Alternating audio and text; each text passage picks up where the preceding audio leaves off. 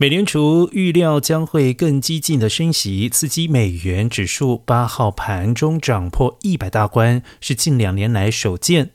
彭博资讯报价显示，美元指数八号盘中强升百分之零点四，来到一百点一六六关卡，是二零二零年五月以来首度升破一百。而美元指数本周来已经上升了百分之一点四，迈向一个月来最大单周升幅。因为几位 FED 官员陆续发表鹰派言论，呼吁加快升息脚步，以遏止通膨。